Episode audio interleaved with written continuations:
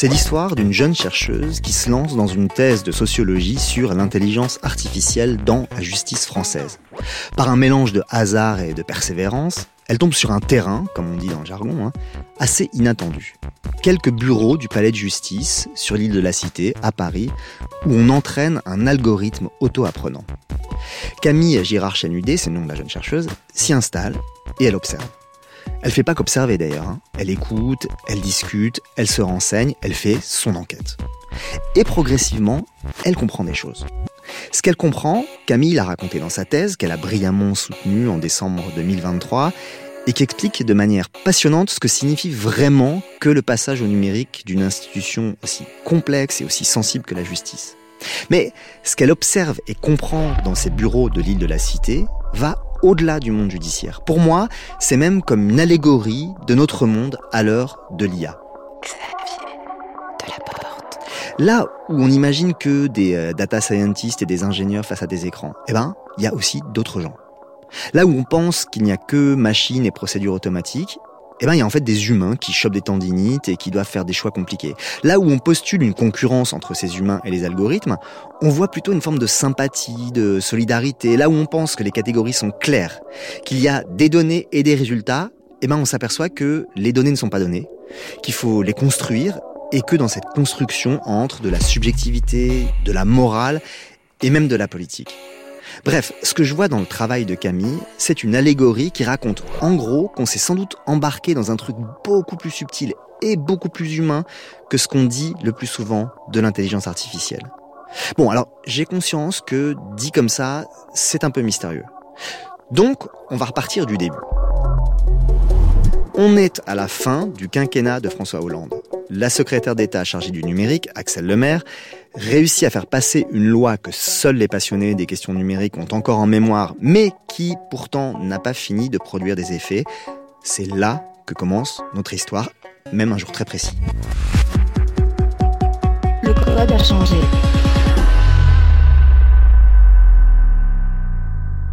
Ben, Le 4 octobre 2016, donc il y a le vote de la loi pour une république numérique.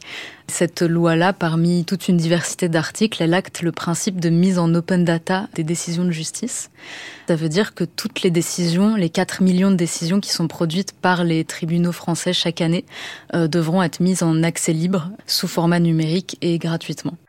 C'est intéressant de se souvenir comment Axel Lemaire elle-même présentait cet aspect de la loi devant l'Assemblée nationale juste avant sa discussion par les députés on comprend mieux les enjeux qu'il y a derrière cette mise en open data.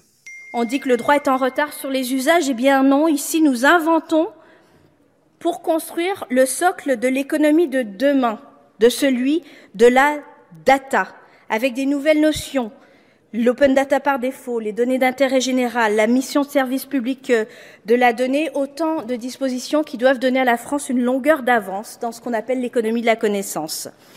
Nous considérons que cette mise à disposition d'un certain nombre de données relève du bien commun. C'est une petite révolution en soi, euh, une ambition politique tout autant qu'un impératif euh, économique qui se traduit par exemple par la mise à disposition gratuite des données de la base sirène de l'INSEE, par l'ouverture des algorithmes administratifs en cas de décision individuelle, par l'ouverture des codes sources aussi Alors, ça, ce que dit Axel Lemaire, c'est assez général. Mais j'aimerais savoir quels sont les enjeux pour les données de justice. Est-ce que c'est la transparence ou est-ce qu'il y a aussi l'idée que ces données pourraient servir à autre chose? Il y a bien sûr cet enjeu de transparence de la justice. Il y a aussi d'autres enjeux derrière qui sont des enjeux plus économiques, de dire euh, jusqu'à maintenant les décisions elles sont pas en accès libre, elles sont communiquées par les tribunaux, une sélection de décisions aux éditeurs juridiques qui sont eux ceux qui vont transmettre les décisions au grand public via leurs publications, via les manuels, les recueils qu'ils publient.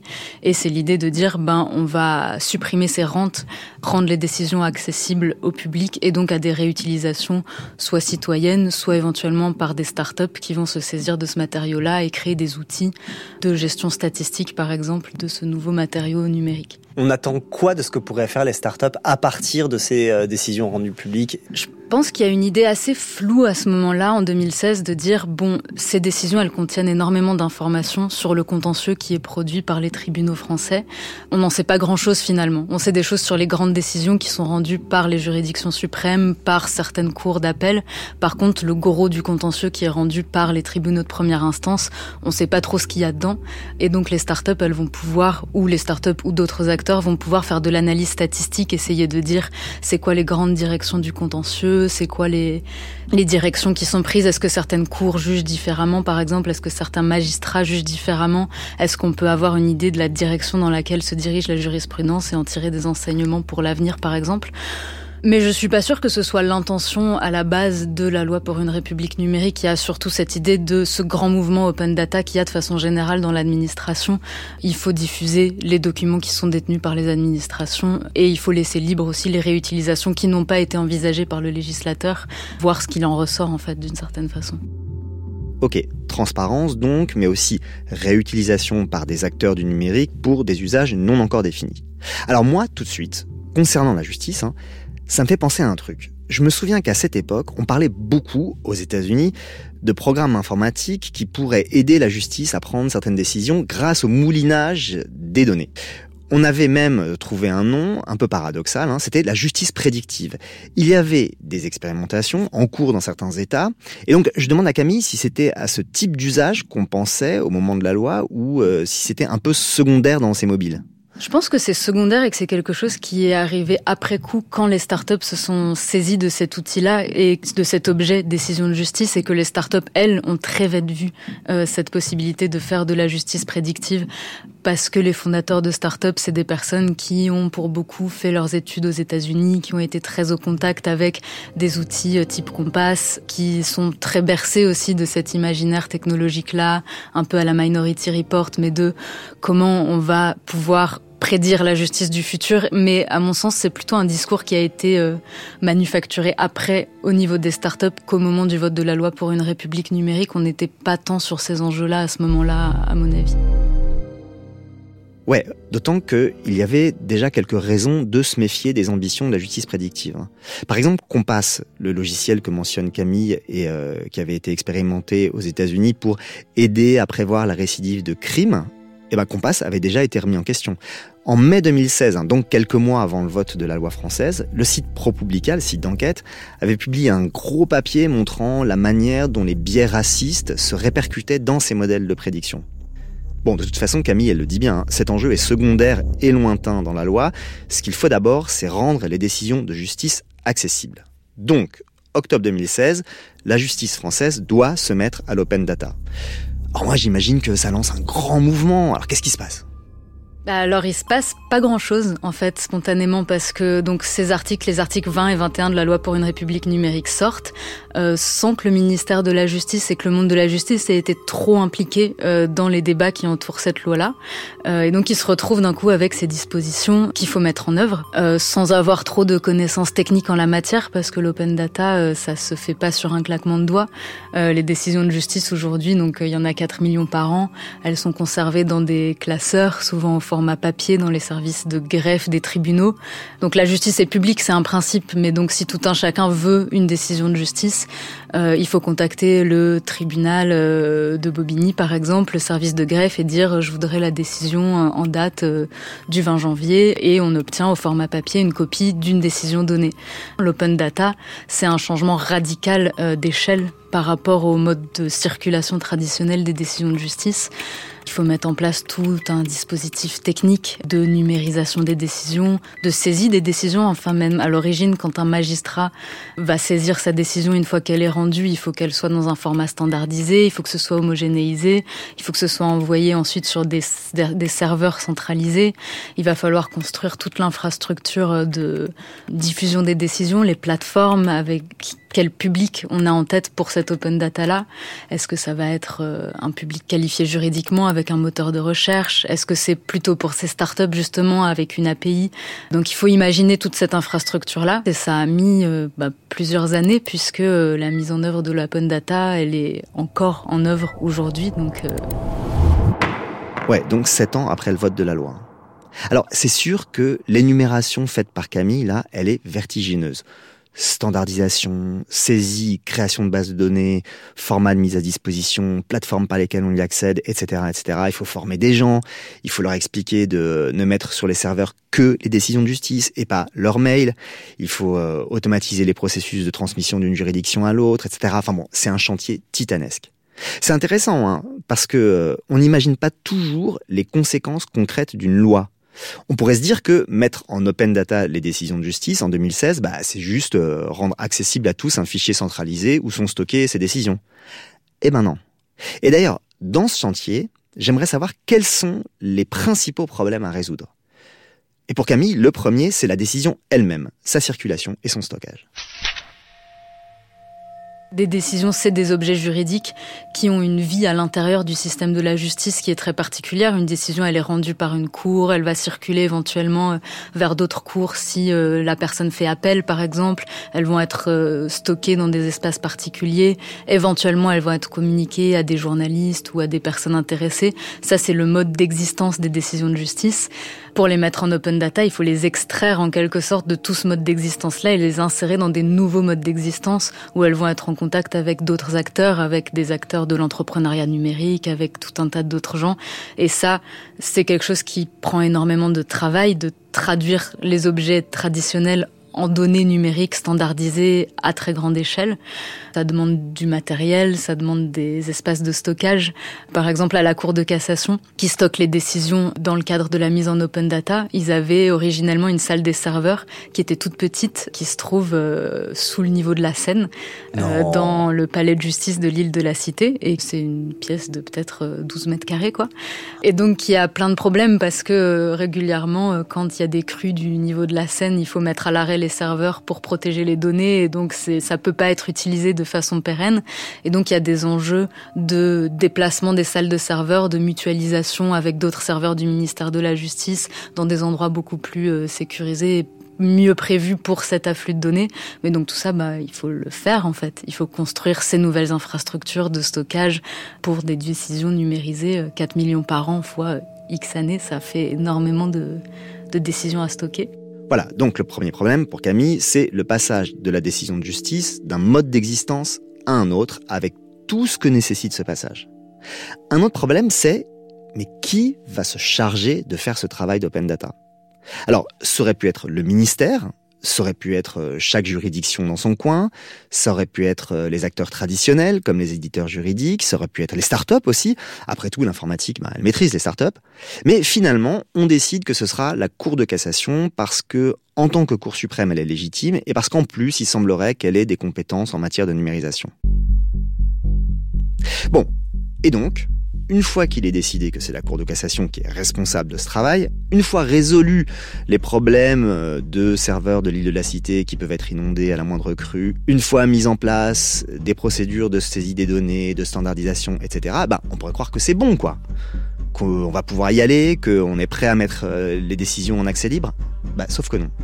Parce que se pose un autre problème c'est comment protéger la vie privée des personnes qui sont citées dans les décisions, puisque les décisions, c'est des documents qui contiennent tout un tas d'informations à caractère euh, parfois très sensible sur les personnes qui sont dans les affaires, et donc on ne peut pas euh, mettre en open data euh, les décisions de justice sans occulter ces informations-là.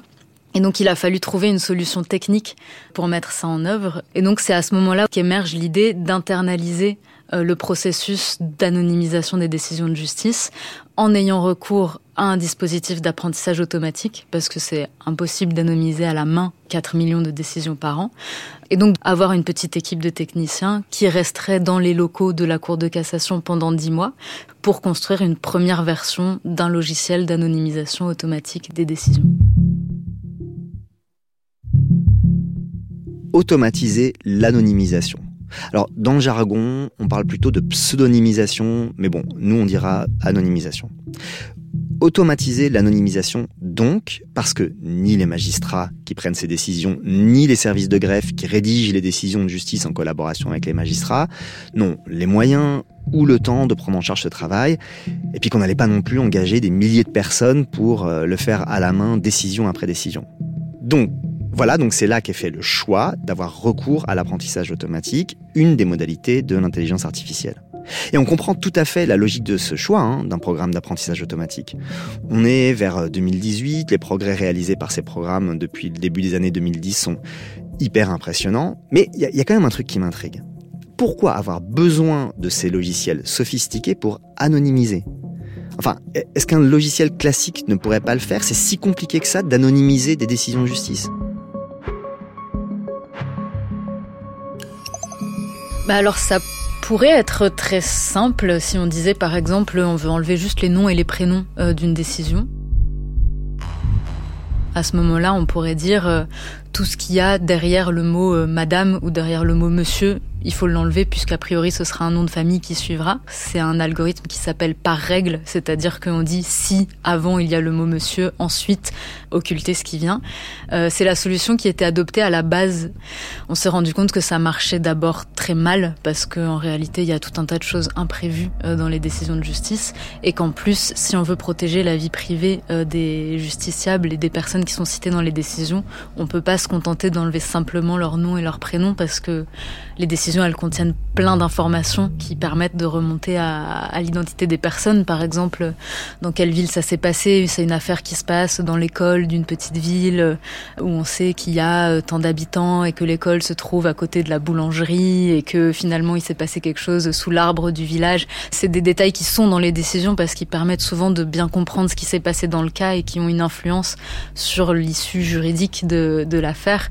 Et donc si on a tous ces éléments-là, on risque, en connaissant la personne ou si on veut la rechercher, de retomber très facilement euh, sur son identité. Et donc, on a décidé qu'il fallait occulter beaucoup plus d'informations. Par exemple, les adresses, les noms des entreprises, les noms des établissements, c'est-à-dire euh, les écoles, les hôpitaux, les noms de prison, les plaques d'immatriculation, les numéros de téléphone. Le plus d'éléments possibles, en tout cas, qui permettent de remonter à quelqu'un, il faut le supprimer.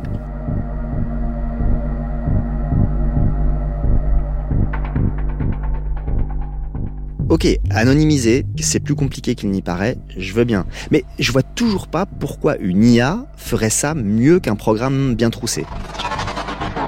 Never the same. Just one mistake.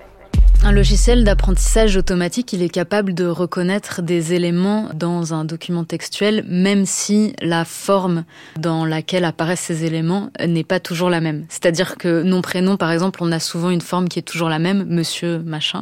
Par contre, d'autres éléments, par exemple le nom d'une entreprise, le nom d'un lieu dit, ça n'apparaît pas toujours de la même façon dans une décision, et donc on peut pas juste l'automatiser avec des règles simples. Il faut fournir à une machine un très grand nombre d'exemples qui ont été annotés à la main pour apprendre au logiciel à reconnaître des choses qui sont issues de données qui sont imprévues et issues d'un réel qui est mouvant en fait comme le réel sur lequel s'appliquent les décisions de justice. Plusieurs choses m'intriguent dans ce que vient de dire Camille. Il y a d'abord son annoté à la main qu'elle a glissé l'air de rien mais qui m'a sauté à l'oreille. Il faudra qu'on y revienne. Il y a aussi le réel qu'elle évoque, mouvant. Bon, pareil, il faudra qu'on y revienne. Mais avant ça, je me demande bien où les ingénieurs et les techniciens de la Cour de cassation sont allés chercher leur modèle d'apprentissage automatique. Est-ce qu'ils l'ont codé eux-mêmes ou alors est-ce qu'ils s'en sont procuré un qui existait déjà? Alors dans l'apprentissage automatique, euh, dans la reconnaissance du langage, en tout cas les modèles euh, qui sont utilisés, en tout cas la Cour de cassation, c'est des modèles qui sont mis en open access par des grandes entreprises. Par exemple, au moment de mon enquête, les modèles qui étaient utilisés, c'était des modèles de Zalando et de Facebook. Et ces grandes entreprises euh, mettent une partie au moins, en tout cas, de, de ce qu'elles produisent en open access et c'est réutilisé par des petites équipes qui ensuite ont juste à insérer ces modèles dans leur cadre de travail et en faire varier les paramètres euh, pour trouver la solution la, la plus optimale. Mais en tout cas, ils codent pas du tout de A à Z les programmes d'apprentissage automatique et je pense que c'est le cas de façon générale, dans la plupart des fabriques d'intelligence artificielle, on n'écrit pas de A à Z les, programmes algorithmiques. C'est marrant ça. Bon, je savais que Facebook, comme Google hein, et d'autres, avaient des centres de recherche qui mettaient en accès libre des modèles d'IA.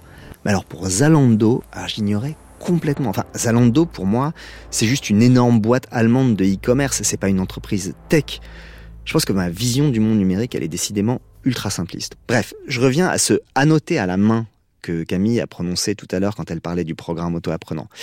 Je serais curieux de savoir ce qu'elle entendait vraiment par là. bah, Un modèle d'apprentissage automatique, il faut le nourrir d'une très grande quantité d'exemples. Donc là, l'objectif, c'est d'anonymiser les décisions. Donc il faut que le modèle, au bout du compte, il soit capable d'identifier tout seul sur une décision tous les éléments identifiants qu'on a imaginés. Pour lui permettre de faire ça, on doit lui fournir des exemples sur lesquels des personnes ont indiqué manuellement, voilà, là tu as un nom, là tu as un prénom, là tu as euh, tous les éléments à, reconnaître. Et donc ça, c'est plusieurs milliers de décisions sur lesquelles des personnes ont indiqué manuellement ces, ces éléments. Et donc ensuite, on va entraîner le modèle sur la base de ces bases de données d'entraînement, on appelle ça. Et donc il va apprendre progressivement, à partir de calculs probabilistes, à identifier pour des nouveaux éléments qui lui auraient jamais été présentés à quelle catégorie il s'associerait le mieux.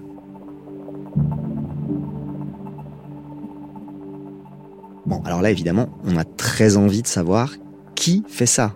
Qui annote en série des milliers de décisions de justice pour dire au modèle, ça, c'est un truc que tu dois éliminer? La spécificité de la Cour de cassation et ce qui fait que leur algorithme fonctionne particulièrement bien, c'est qu'ils ont recruté en interne une équipe d'annotatrices. Alors je parle d'elles au féminin parce que c'est en très grande majorité des femmes, euh, des agents administratifs de catégorie C qui euh, annotent quotidiennement des décisions de justice pour entraîner le modèle dans la phase euh, initiale et ensuite pour corriger euh, les résultats qui sont produits par le modèle quand il tourne mais qui continue à produire des erreurs, ce qui est normal pour un modèle d'apprentissage automatique. Ah, voilà, on y est, au cœur du programme pour son apprentissage quotidien et pour vérifier qu'il le fasse bien, il y a donc des femmes, des fonctionnaires tout en bas de l'échelle administrative. Alors c'est drôle, mais moi immédiatement ça m'évoque deux images. Je dis images parce que ces évocations elles viennent notamment des séries et du cinéma. Et elles ont en commun de raconter la vie de femmes qui sont au cœur de processus techniques, mais dans des rôles qui sont soit complètement subalternes, soit complètement invisibles. Alors, la première image qui m'est venue à l'esprit, c'est Les Demoiselles du téléphone, une série espagnole qui raconte la vie d'un groupe de standardistes pendant l'entre-deux-guerres. En 1928, il y avait 2 milliards d'êtres humains sur Terre chacune avec ses propres rêves, ses propres espoirs et surtout ses propres soucis. La vie n'était facile pour personne. Mais elle l'était encore moins pour les femmes. Nous n'étions pas libres, mais nous rêvions de l'être. Mademoiselle, ça va être un grand jour pour cette compagnie. Aux nouvelles filles du standard. À partir d'aujourd'hui, nous sommes des femmes indépendantes. La seconde image qui m'est apparue, hein, c'est celle de ces femmes qu'on appelait les calculatrices. Parce que avant les ordinateurs et les machines à calculer, quand on avait besoin de faire des opérations mathématiques longues et compliquées, eh ben on utilisait des humains. Or, il se trouve que à partir du 19e siècle, dans plusieurs domaines scientifiques, ce sont souvent des femmes qui ont fait ce travail. En astronomie, par exemple, hein, à l'Observatoire de Paris, les calculs étaient faits par euh, des femmes qu'on appelait les dames de la carte du ciel. Bon, alors de manière un peu moins imagée, l'astronome anglais Pickering avait ce qu'on appelait un harem qui, euh, qui calculait pour lui.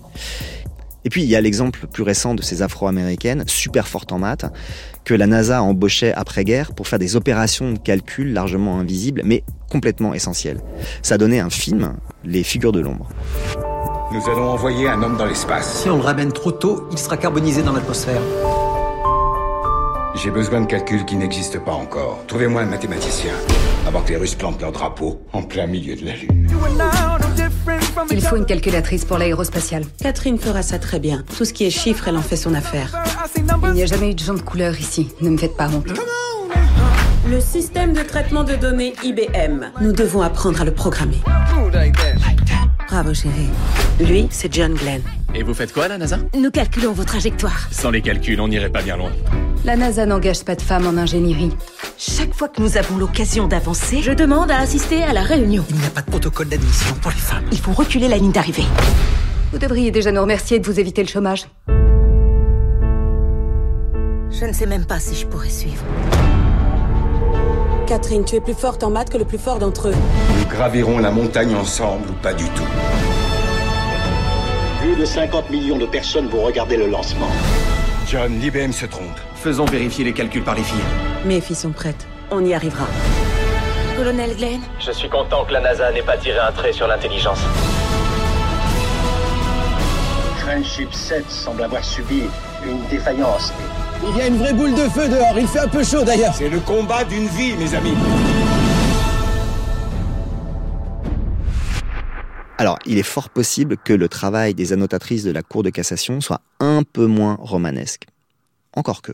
Eh ben, du coup, c'est ça que j'ai envie de savoir. J'ai envie de connaître le plus concrètement possible leurs conditions de travail. Où travaillent ces femmes? Comment travaillent ces femmes? Alors l'équipe d'annotation, elle est euh, bah, dans le palais de justice euh, sur l'île de la Cité, dans les mêmes locaux dans lesquels travaillent les data scientists, les ingénieurs, les magistrates du pôle open data. Elles sont dans des bureaux partagés dans lesquels elles sont quatre, euh, cinq, et donc elles travaillent sur sur leur ordinateur et donc toute la journée, ce qu'elles font, c'est qu'elles ont des décisions de justice qui s'affichent sur leur écran, sur une interface dédiée, et donc elles font défiler le texte des décisions de justice, et donc elles regardent où est-ce qu'il y a des, ce qu'elles appellent des termes identifiants. Donc, elles vont surligner, euh, bon, bah là, c'est une adresse, je surligne et j'attribue euh, le label adresse à ce que j'ai surligné.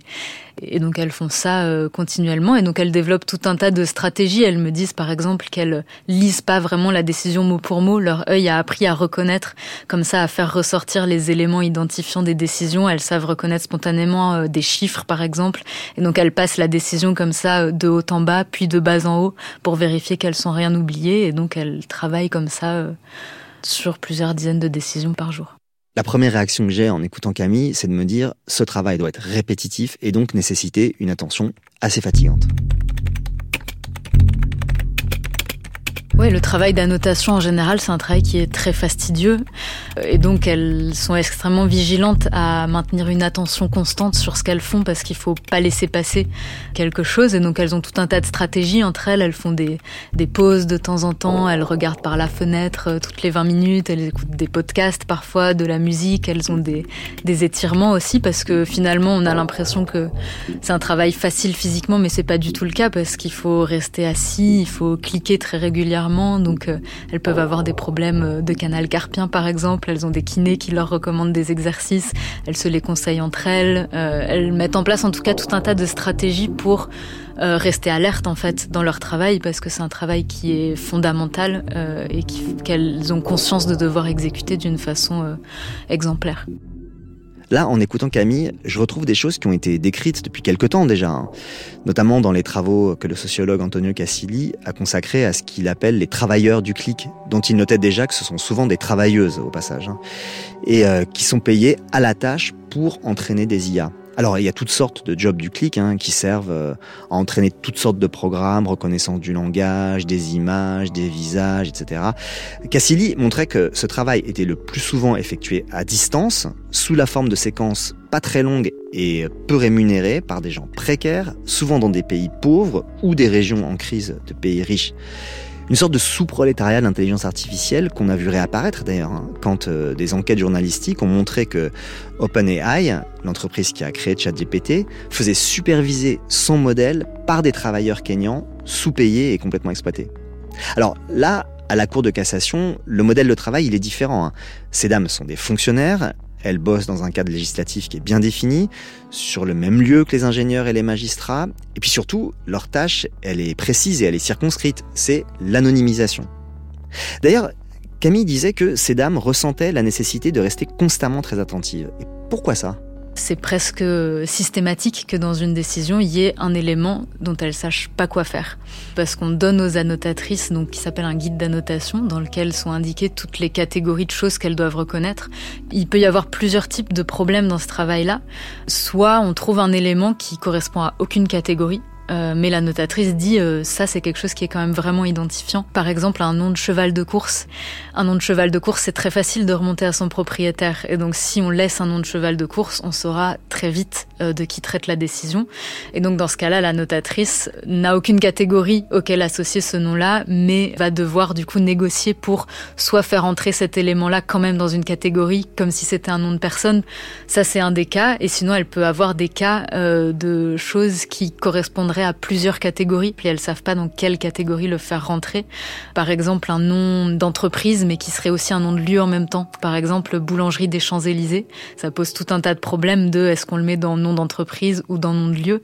Et donc, les annotatrices, en fait, elles ont pas du tout un travail monotone et automatique. Elles passent leur temps à faire tout un tas de micro-enquêtes pour savoir euh, comment associer tous ces éléments rigides du cadre catégoriel qui leur est donné avec la réalité qui est mouvante et toujours imprévisible en fait de ce qu'elles trouvent dans les décisions au fur et à mesure qu'elles les lisent. Plusieurs choses très intéressantes là-dedans. D'abord, la difficulté qu'il y a à tout faire entrer dans des catégories préétablies, dont le réel déborde toujours un peu.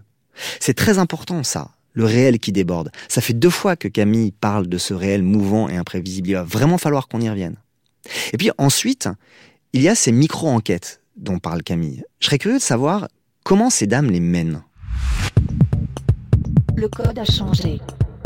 Xavier de la Porte. Sur France Inter.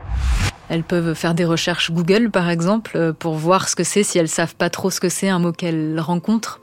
J'ai souvenir d'une annotatrice qui était tombée sur le mot euh, assurance PAC. Donc elle savait pas ce que c'était. Elle me dit ah peut-être c'est le nom d'une compagnie d'assurance et donc il faudrait l'anonymiser.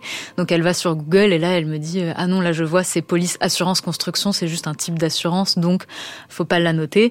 Et donc elle se tourne vers sa collègue et puis elle lui dit ah PAC on est d'accord il faut pas l'annoter. Sa collègue lui dit non non non faut pas le faire. Et donc ça ça fait partie aussi aussi de, du travail d'enquête, les échanges avec les collègues pour essayer aussi d'harmoniser les pratiques parce que comme on n'est jamais vraiment sûr de comment faire, euh, les échanges entre collègues c'est extrêmement important.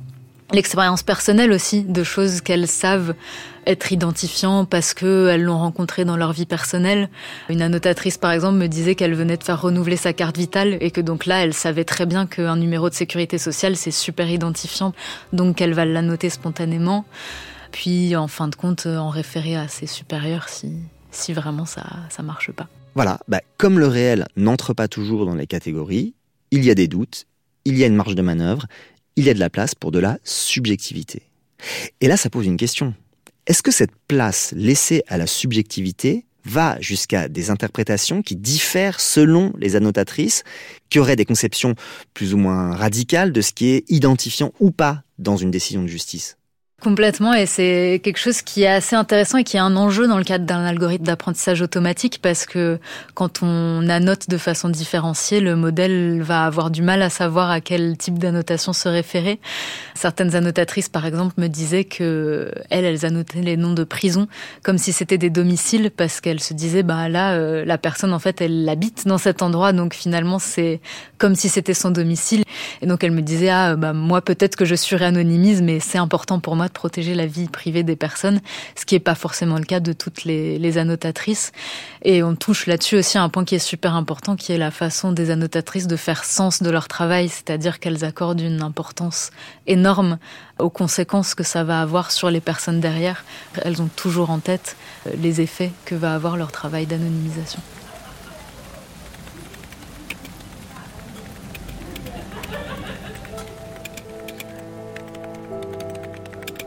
C'est très beau ce que ça raconte.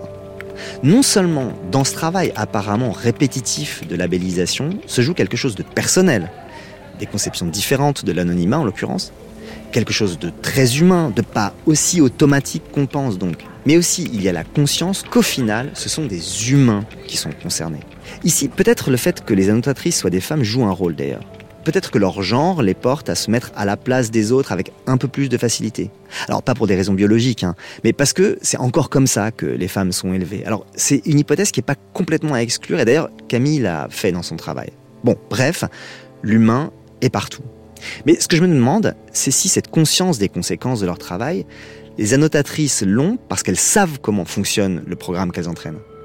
Les annotatrices ont pas forcément conscience sur le coup que leur travail sert à entraîner un algorithme. Quand elles sont recrutées, par exemple, sur la fiche de poste que j'ai pu consulter, c'est pas indiqué.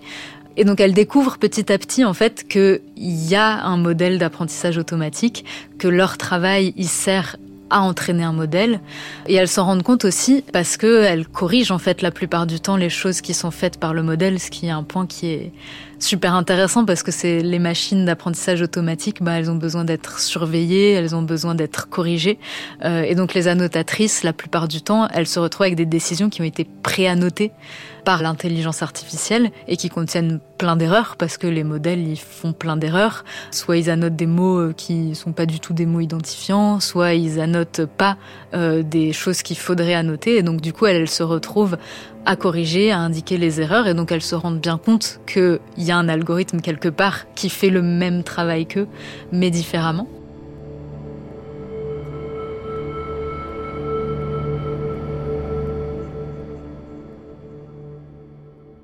Ça me fait penser au moment où j'ai compris que les captcha qu'on me faisait remplir sur des sites pour être certain que j'étais pas un robot servaient aussi à former des logiciels à la reconnaissance de l'écriture manuscrite.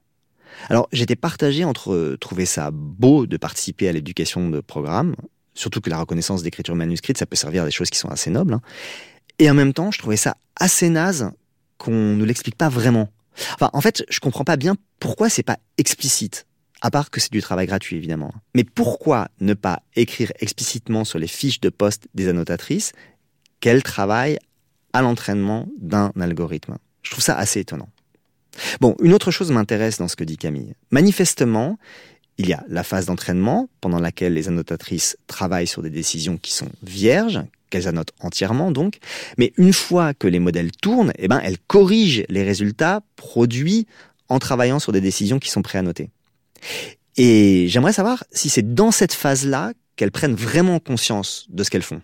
C'est clairement à ce moment-là qu'elles comprennent ce qu'elles font parce qu'elle voit les résultats qui sont produits par le modèle. Et donc ça devient un peu comme un collègue désincarné qu'on verrait pas mais avec lequel on est très familier finalement puisqu'elle voit tout ce qu'il fait euh, tout le temps. Elles sont les seules finalement les data scientists, eux, ils font bouger les paramètres des modèles, ils font varier un peu tous ces critères-là mais ils n'ont pas une vision d'ensemble sur les résultats qui sont produits par leurs algorithmes contrairement aux annotatrices qui elles voient constamment euh, le résultat du travail des modèles algorithmiques. Et donc du coup elles ont une relation presque intime avec les modèles où elles me disent ah bah là aujourd'hui euh, il était fatigué, il a oublié tous les noms de famille ou alors euh, ah là il a oublié d'annoter des trucs. Je pense que c'était pour voir si la notatrice était fatiguée. Il s'est dit là je vais pas le faire et on verra ce qui se passe.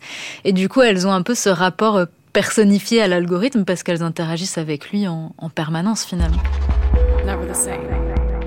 Voilà, donc les annotatrices, ce sont elles qui ont le lien le plus immédiat à la machine. Non seulement elles la forment au quotidien, mais elles sont les seules à voir tout ce que produit la machine. C'est assez dingue quand on y pense. Hein. Et ça explique d'ailleurs la manière dont elles la personnifient, qui sinon pourrait paraître un peu bizarre. Mais est-ce que cette relation intime au programme va jusqu'à parfois admirer ses capacités d'apprentissage? Ou alors au contraire, est-ce qu'elles sont agacées par les erreurs qu'il continue de faire? Je dirais que c'est ni l'un ni l'autre, c'est plus comme un enfant à qui on apprendrait des choses et avec lequel on est bienveillant d'une certaine façon parce qu'il sait pas encore tout très bien faire, mais il saura de mieux en mieux. Et d'ailleurs, elle se rend compte au fur et à mesure, puisque l'algo il est réentraîné, qu'au début, il fallait tout le temps qu'elle corrige certaines choses et que là maintenant, ça va mieux. Donc elles me le disent, ah maintenant, il est, plus efficace sur ces choses-là. Et elles elles ont une certaine satisfaction par rapport à ça, parce que finalement, les annotatrices, elles se placent un peu en, en formatrice euh, de l'algorithme. Donc elles ont cette satisfaction aussi de voir que l'algorithme fonctionne de mieux en mieux sur certaines choses. Ça, c'est sans doute une autre supériorité de ces annotatrices de la Cour de cassation par rapport à beaucoup d'autres travailleurs et travailleuses du clic. C'est qu'elles peuvent constater les effets de leur travail et en tirer éventuellement une satisfaction, celle de voir le programme progresser. Ça, évidemment, c'est pas le cas pour tous les gens qui sont payés une misère pour identifier des images sans savoir pour qui ils travaillent, sans jamais voir le résultat de leur travail elle, elle participe, avec d'autres évidemment, les techniciens, les data scientists, etc., à une sorte d'éducation dont elle voit les conséquences. À propos d'éducation, Camille utilise cette image de l'enfant qui apprend.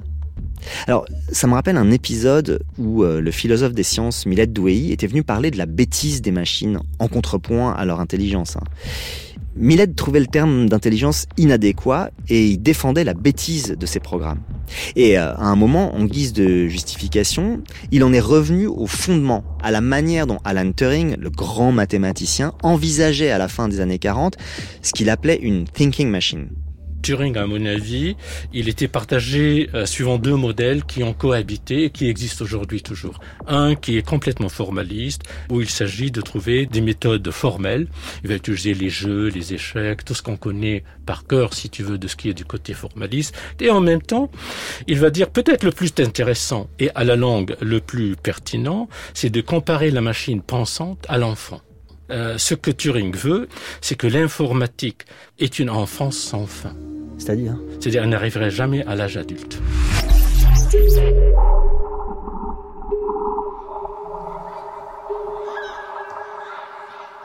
Alors, je sais que cette analogie IA égale enfance, elle est contestée. Mais bon, elle me semble quand même assez bien fonctionner. Surtout quand Turing ajoute que c'est une enfance sans fin. Parce que ça dit bien que ces machines qui apprennent ne devront jamais cesser à apprendre. Je pense que là, Turing avait vu un truc. Encore une fois, il faudra que je pose la question à Camille.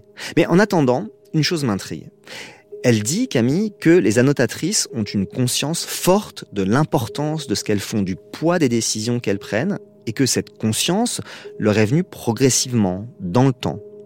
Donc j'en déduis qu'on leur a jamais vraiment expliqué, et ça m'étonne. Les plus anciennes ont eu l'occasion d'échanger avec les data scientists et donc elles ont une conscience plus grande du fonctionnement de l'algo, qui est pas forcément hyper positive. Euh, et donc je me souviens d'une annotatrice qui me disait euh, ah mais là euh, on m'a raconté que l'algo allait imiter tout ce que je faisais et je pense pas que ce soit une très bonne idée parce que ça veut dire qu'il va travailler aussi mal que moi. Si l'algo se met à répéter à grande échelle toutes les erreurs que je fais, ça va être super problématique. Ça met à la fois une tension supplémentaire sur leur travail parce que, bah, en effet, il faut être vigilant à pas faire d'erreurs et en même temps un défi positif particulier puisque c'est pas seulement la décision qu'elles sont en train d'annoter maintenant qui est importante, mais ça aura des conséquences sur euh, les centaines, les milliers de décisions qui vont être annotées par la suite par l'algorithme. Là encore, plusieurs choses m'intéressent dans ce que dit Camille. D'abord, c'est frappant que les annotatrices aient l'impression assez juste qu'elles sont imitées par la machine.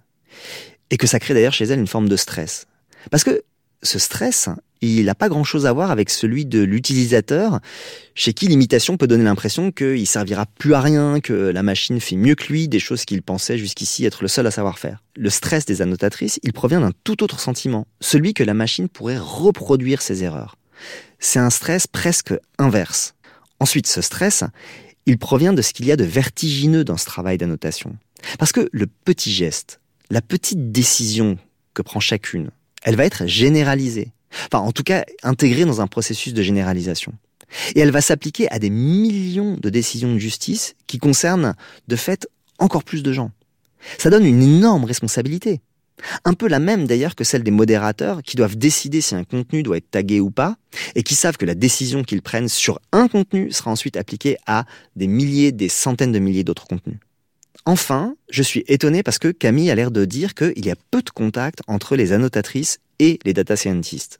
Alors vraiment, ils se parlent si peu? Très rarement. Euh, la Cour de cassation a recruté à un moment une équipe euh, pour concevoir une interface d'annotation spécifique qui permette de faciliter le, le, travail des annotatrices et de le connecter mieux avec le travail des data scientists. À ce moment-là, il y a eu un lien assez particulier qui s'est mis en place entre l'équipe de data science et les annotatrices par l'intermédiaire du designer en particulier qui s'est occupé de construire l'interface. Mais finalement, c'était assez intéressant parce que le designer était le seul à avoir un contact régulier avec les deux côtés de l'équation. Et sinon, les data scientists et les annotatrices sont à deux, trois bureaux d'écart, mais euh, échangent euh, très peu finalement.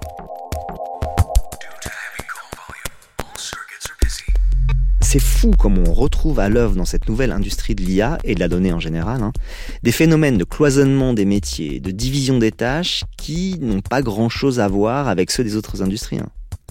Celle qui est en contact régulier avec les data scientists, c'est seulement la chef d'équipe des annotatrices, qui dépend du service de greffe. Mais alors, du coup, qu'est-ce qui se passe du côté des data scientists? Comment ils bossent Eux, ils travaillent avec les jeux de données qui sont déjà annotés. Parfois, ils font un double check parce que bah, quand ils font des phases de réentraînement du modèle, les data scientists s'improvisent annotateurs eux aussi et repassent sur les décisions pour vérifier qu'elles ont été correctement annotées. Quand ils ont des besoins ponctuels aussi, s'ils se rendent compte que certaines choses sont pas du tout bien reconnues par le modèle, par exemple les plaques d'immatriculation, ça marche pas, ils vont vérifier ça et refaire passer leur demande par l'intermédiaire de la chef d'équipe pour qu'on réannote quelques décisions qui contiennent des numéros de plaques d'immatriculation. Mais le contact est jamais direct entre les deux et ils ont une appréhension, annotatrice et data scientist ont à mon sens une appréhension très différente de qu'est-ce que c'est le modèle, comment il fonctionne, comment l'évaluer par exemple. Là, j'interromps Camille parce que l'évaluation, c'est une question essentielle. Comment évaluer que le modèle fait bien son travail? Camille, elle vient de parler d'appréciations différentes entre les annotatrices et les data scientists, alors j'aimerais qu'elle précise. Les data scientists, ils estiment que les annotatrices ont bien fait leur travail et que quand des erreurs sont produites, c'est des erreurs du modèle et que donc il va falloir qu'ils adaptent les paramètres de leur modèle. À l'inverse, sur exactement la même erreur, la chef de l'équipe d'annotation va considérer que c'est potentiellement les annotatrices qui ont mal travaillé alors que le modèle euh, était pertinent. Si on n'a pas une vérification supérieure pour regarder à quel endroit la notation, euh, si la notation était pertinente, on saura jamais distinguer en fait entre annotatrice et modèle qui a fait l'erreur, puisque finalement annotatrice et modèle, c'est un peu les deux facettes d'une même pièce, ils font la même activité qui aboutit au même résultat, et ça devient très difficile de distinguer à l'intérieur du dispositif global quelle est l'action de, de laquelle des deux parties. quoi. C'est très étonnant ça. Et je trouve ça assez beau d'ailleurs, et j'en fais la remarque à Camille. Quand le modèle se plante, il est difficile de savoir si c'est l'humain ou la machine qui a failli. J'aimerais bien savoir comment Camille interprète ça. Bah, c'est une sorte de solidarité technique finalement entre la machine, les travailleurs qui sont derrière la machine.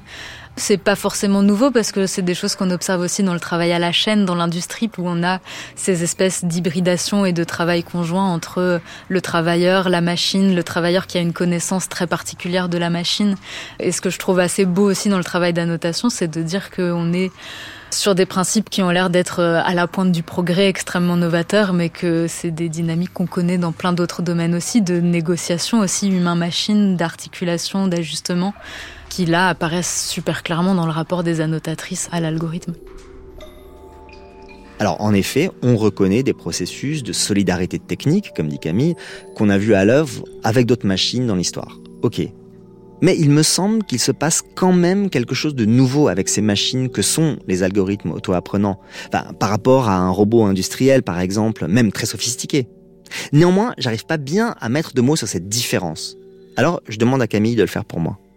Pour moi, clairement, le travail euh, de l'intelligence artificielle, c'est un travail d'automatisation qu'on a vu euh, dans l'industrie automobile, par exemple. On, automatise des processus depuis très longtemps. Ce qui y a de particulier euh, dans l'intelligence artificielle, c'est qu'on automatise des processus intellectuels, des processus cognitifs. Et les annotatrices ici, c'est des travailleuses très peu qualifiées, mais qui contribuent conceptuellement, fondamentalement à l'automatisation de processus qui sont des processus intellectuels. Là-dessus, je pense que ça génère quelque chose d'assez intéressant en termes d'organisation du travail aussi, de dire que ces travailleurs qui sont souvent déconsidérés vont en fait contribuer à façonner en fait les résultats qui vont être produits par l'algorithme en bout de, course. Ah ouais, je comprends. Et c'est assez passionnant. Hein. Les travailleurs peu qualifiés de l'intelligence artificielle participent donc activement à une sorte d'élaboration qui n'est plus seulement matérielle, comme dans l'industrie, mais conceptuelle. C'est-à-dire que, de la même manière que les travailleurs kényans qui corrigent ChatGPT participent à en faire ce qu'il est, c'est-à-dire un outil assez dialectique, relativement ouvert politiquement, qui prend soin d'être le moins raciste possible, le moins sexiste possible, eh ben, les annotatrices de la Cour de cassation, elles participent à l'élaboration du concept d'anonymat qui sera au final celui produit par l'IA. Alors qu'elles sont des fonctionnaires catégorie C, hein, je le rappelle, c'est-à-dire recrutés au niveau brevet, CAP ou BEP.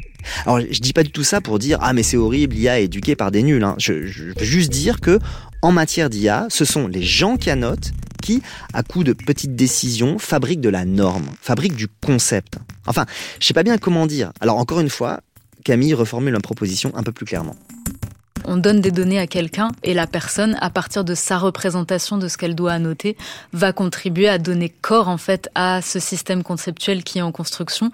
Que la machine, oui, c'est des modèles sophistiqués, mais finalement, intrinsèquement, la machine, elle va simplement reproduire les exemples qui lui ont été donnés.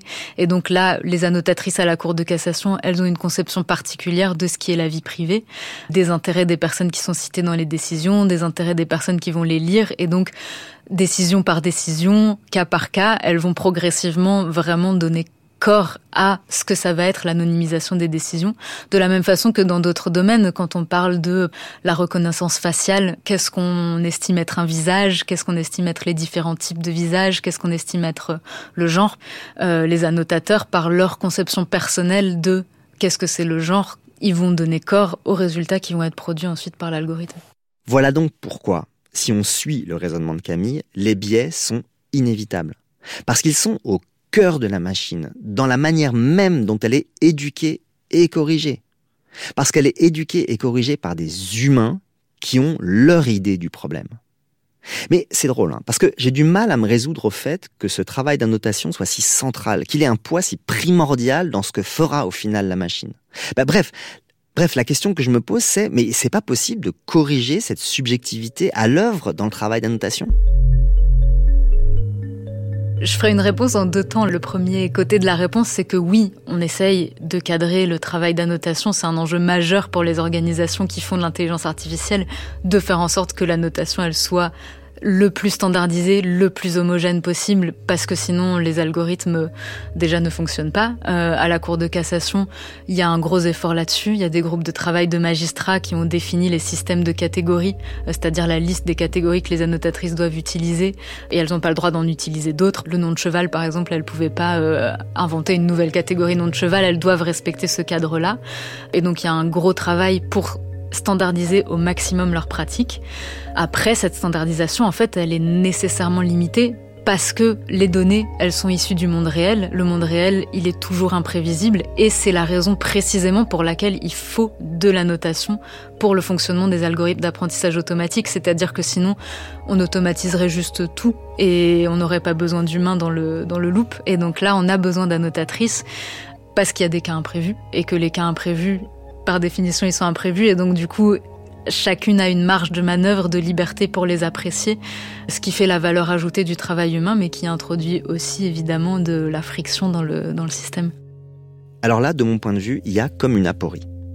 On fait des programmes qui visent à se passer d'humain, en l'occurrence pour pas avoir à anonymiser à la main des décisions de justice. Mais ces programmes devant prendre en compte un réel imprévisible et mouvant, ils nécessitent des humains pour les entraîner. Or, introduire l'humain, c'est une limite à l'automatisation. La boucle est bouclée. Enfin, plutôt, elle n'est pas bouclée, parce qu'elle est impossible à boucler. Voilà la porie. Et je suis étonné par une chose. À mesure que je fais des épisodes qui traitent de l'intelligence artificielle, revient de plus en plus souvent cette idée que le réel échappe à la machine. Que le réel est trop complexe, trop mouvant, trop imprévisible pour rentrer dans la machine. C'est ce que racontait d'ailleurs dans un épisode précédent le scientifique et entrepreneur catholique Étienne de Rocchini quand il évoquait les limites du modèle probabiliste qui est à la base des IA génératives notamment. Donc la logique probabiliste, c'est une logique qui est extrêmement pauvre en termes épistémologiques, qui ne dit pas grand-chose que l'observation des régularités du réel. Ça veut dire que si une part du réel échappe, eh bien, l'IA n'en ne, pas la totalité du réel. Donc je pense qu'il faut revenir sur les fondements de ces machines qui, me semble-t-il, nous laisse une véritable marge de manœuvre.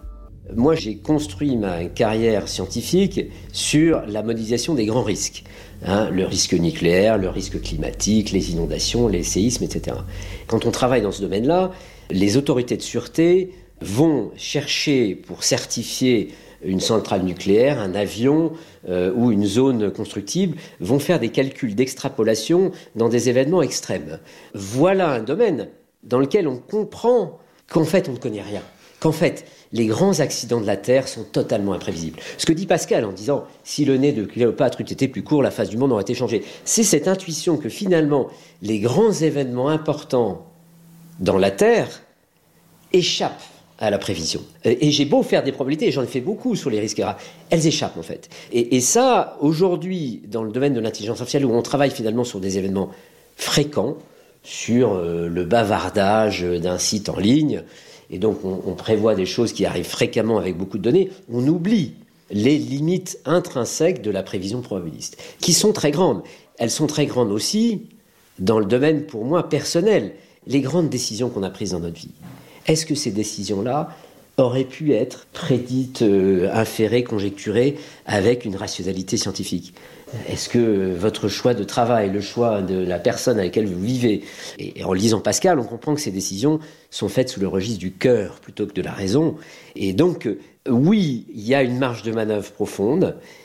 Et je pense, en tout cas je crois que c'est là qu'il faut investir le libre arbitre, la volonté, le cœur et la décision des personnes humaines.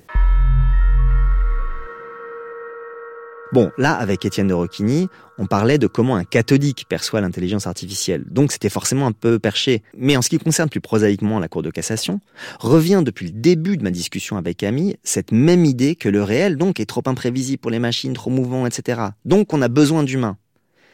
Est-ce que Camille pense que ce sera toujours le cas? Bah oui, oui, et c'est aussi la raison pour laquelle à la Cour de cassation, par exemple, ils n'ont pas du tout prévu de réduire les effectifs euh, de leur équipe parce que euh, ils savent que les décisions elles vont contenir tout le temps des nouveaux types de mots parce que le monde change. Parce que par exemple bon moi quand j'ai fait mon enquête c'était au moment du Covid il y avait euh, les mots visioconférence qui ont commencé à apparaître dans tout un tas de décisions. Euh, les modèles savaient pas les gérer donc il a fallu réentraîner. Puis il se passe des choses dans le monde donc du coup le, les données sont nouvelles et l'algorithme lui il est il est pas intelligent donc il reproduit juste ce qu'il connaît déjà. Et donc il faut lui apprendre tu viens de dire l'algorithme il n'est pas intelligent. C'est-à-dire qu'on parle d'IA, si on a que ce mot-là à la bouche, et toi tu dis l'algorithme il n'est pas intelligent. T'en arrives à cette conclusion après euh... Après toute cette enquête, bah je, la première conclusion à laquelle je, je suis aboutie dans l'enquête, c'était de dire euh, il y a pas d'intelligence artificielle tout court. D'une certaine façon, il y a beaucoup d'humains euh, derrière qui, eux, mettent en place euh, des démarches euh, d'enquête, de conceptualisation, de, formatage de l'information qui sont une forme d'intelligence très humaine. L'algorithme en tant que tel, c'est des calculs probabilistes de la statistique sur des données qui lui ont été fournies en amont. Alors, ça dépend comment on définit l'intelligence, évidemment, mais en tout cas, c'est pas de l'inventivité euh, ni une capacité de gestion de situations euh, inédites quoi. Au contraire c'est de la perpétuelle reproduction de cas passés. Et donc c'est un des gros problèmes aussi je pense de ces algorithmes là en tout cas une des grandes limites c'est que ils reproduisent les situations passées ils font euh, c'est dans les mots de Dominique Cardon mais le pari que le futur est une éternelle reproduction du, du passé bah voilà, finalement, Camille en arrive à la même conclusion qu'Étienne de Rocchini, sans partager pour autant, enfin, du moins j'en ai la sensation, les mêmes prémices catholiques. Et au passage, ça me fait plaisir que Camille cite Dominique Cardon en appui de son observation. Je fais souvent référence à Dominique Cardon parce qu'en plus de diriger le Media Lab de Sciences Po qu'avait créé Bruno Latour, il est l'une des personnes qui pensent le mieux le numérique en France. Et là encore, sa phrase, elle est lumineuse. Hein. L'intelligence artificielle fait le pari que l'avenir n'est qu'une éternelle reproduction du passé. Ça, en effet, c'est sans doute une des limites ontologiques de l'IA. Et que Camille a vu à l'œuvre de manière très concrète. Il faut des humains, et il en faudra encore longtemps pour la simple raison que le réel n'est pas toujours prévisible. Et c'est là peut-être qu'on retrouve la vision géniale de Turing quand il réfléchissait à ce que pourrait être une machine pensante. Ces machines pensantes, elles seraient comme des enfants auxquels il ne faudrait jamais cesser d'apprendre. Bon, en d'autres termes, est-ce qu'on ne s'est pas lancé avec l'IA dans une sorte de tâche perpétuelle, consistant à entraîner et réentraîner ces modèles au fur et à mesure que le monde change, que le réel évolue. Moi, je suis convaincue de ça. En tout cas, je pense que ce travail, il peut s'arrêter si on parle d'un corpus de données qui est fini. Euh, si on entraîne l'algorithme sur, euh, je sais pas, euh, l'intégrale du Seigneur des Anneaux, et eh ben, il y aura pas plus de Seigneur des Anneaux, et donc du coup, au bout d'un moment, on pourra avoir fini de la noter. Par contre, quand on travaille sur des données issues du monde réel, alors il faudra toujours du travail d'annotation, de correction, de réentraînement des, modèles. Mais tout ça raconte une chose qui me semble essentielle.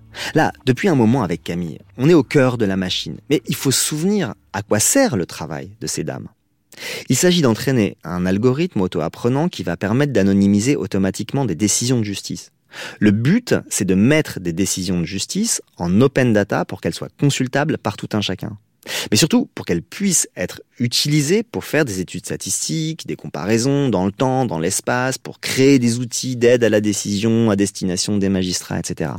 Bref, en rendant publiques ces décisions de justice, on crée de la donnée ouverte, de l'open data. Mais grâce à Camille, on comprend un truc. On comprend bien que ces données ouvertes, ce sont pas des chiffres qu'on ramasse dans la nature. Ces données, il a fallu les construire, les anonymiser, c'est une de ces constructions.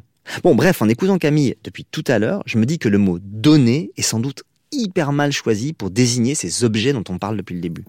Complètement. Et c'est un point qui est super intéressant, je pense, pour revenir à la loi pour une république numérique, l'open data des décisions de justice. Il y a un peu cette idée que, bon, bah, les décisions, ça va être des données et que c'est très simple, elles vont être là, on va pouvoir juste les prendre et en faire tout un tas de traitements divers et variés. Et on se rend compte en regardant le travail, euh, là, d'annotation, mais pas que, hein, le travail de mise en base de données, le travail de formatage, le travail de, de centralisation, le travail après de traitement algorithmique que pour créer ces documents bien propres, bien standardisés, numériques qui vont pouvoir être utilisés derrière, il faut énormément d'activités humaines, euh, énormément de choix, énormément de conflits politiques aussi derrière sur euh, comment on va euh, mener à bien ces activités-là.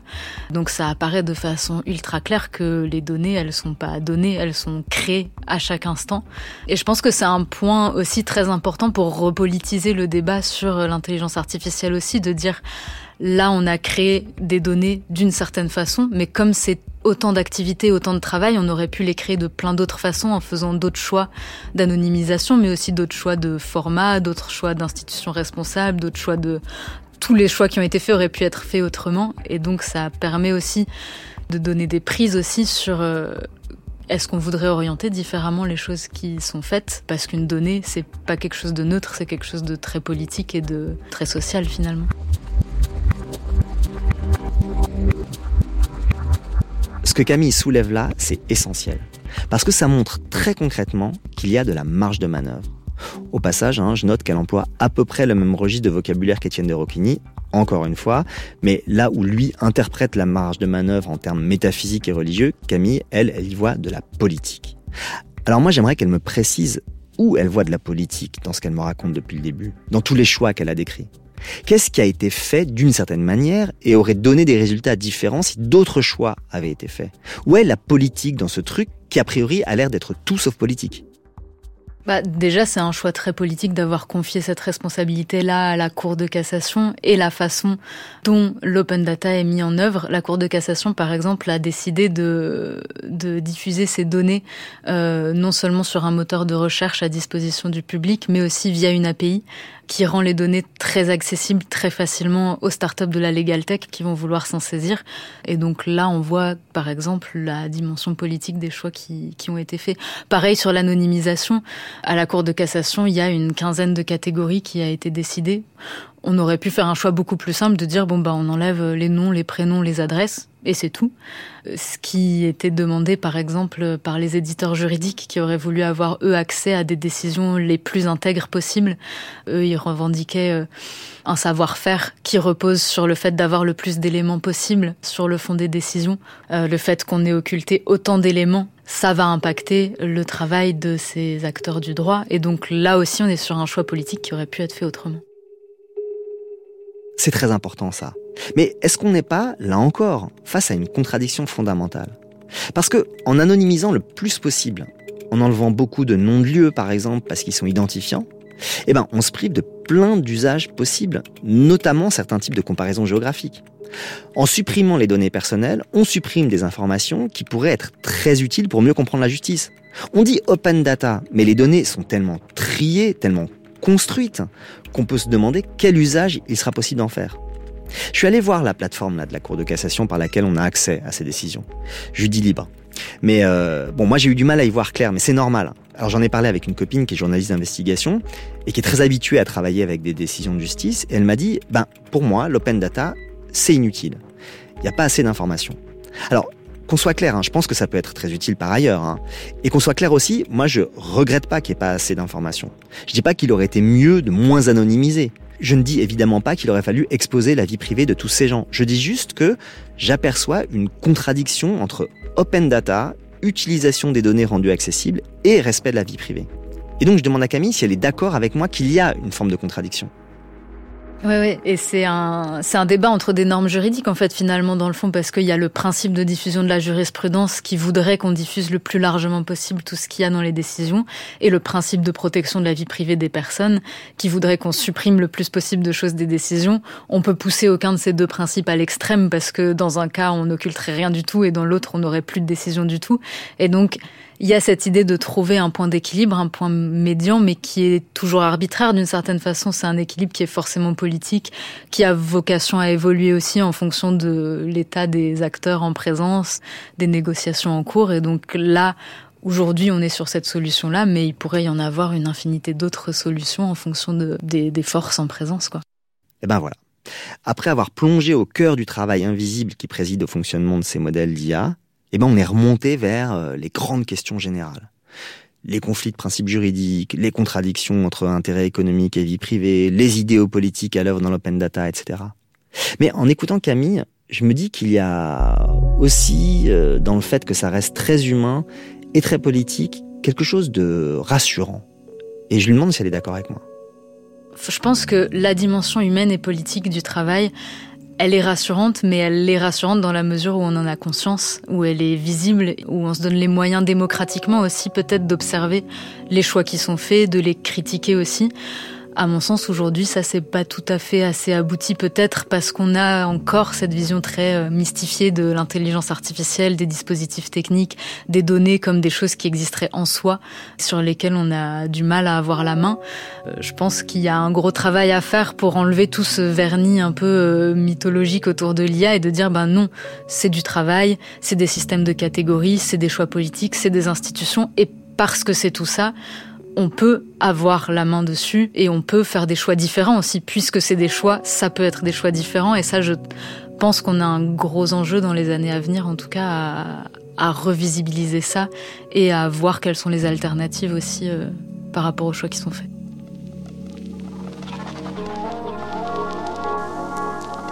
À la fin de cette discussion avec Camille, eh ben, je me dis justement que son travail sert peut-être à ça. À nous faire comprendre comment ça fonctionne vraiment l'IA et où il est possible d'agir. Même quand on n'est pas informaticien, même quand on n'est pas très au clair sur les algorithmes d'apprentissage automatique, sur les réseaux de neurones, etc. Voilà. Et en plus, Camille, elle dit pas ouais l'IA c'est horrible, c'est la fin du monde, ou alors euh, l'IA c'est génial, c'est le début d'une nouvelle civilisation. Elle dit juste l'IA pour le moment ça marche comme ça, et pour le moment c'est encore de l'humain et ça laisse de la place à la politique. Alors faisons de la politique. Bon ben moi ça me va. Merci beaucoup à Camille Girard Chanudet. À la prise de son, c'était Guillaume Roux et Selim Guéribi. Au mixage, Basile Bocquer. Réalisation, Fabrice Lègle, assisté de Clarisse Horn.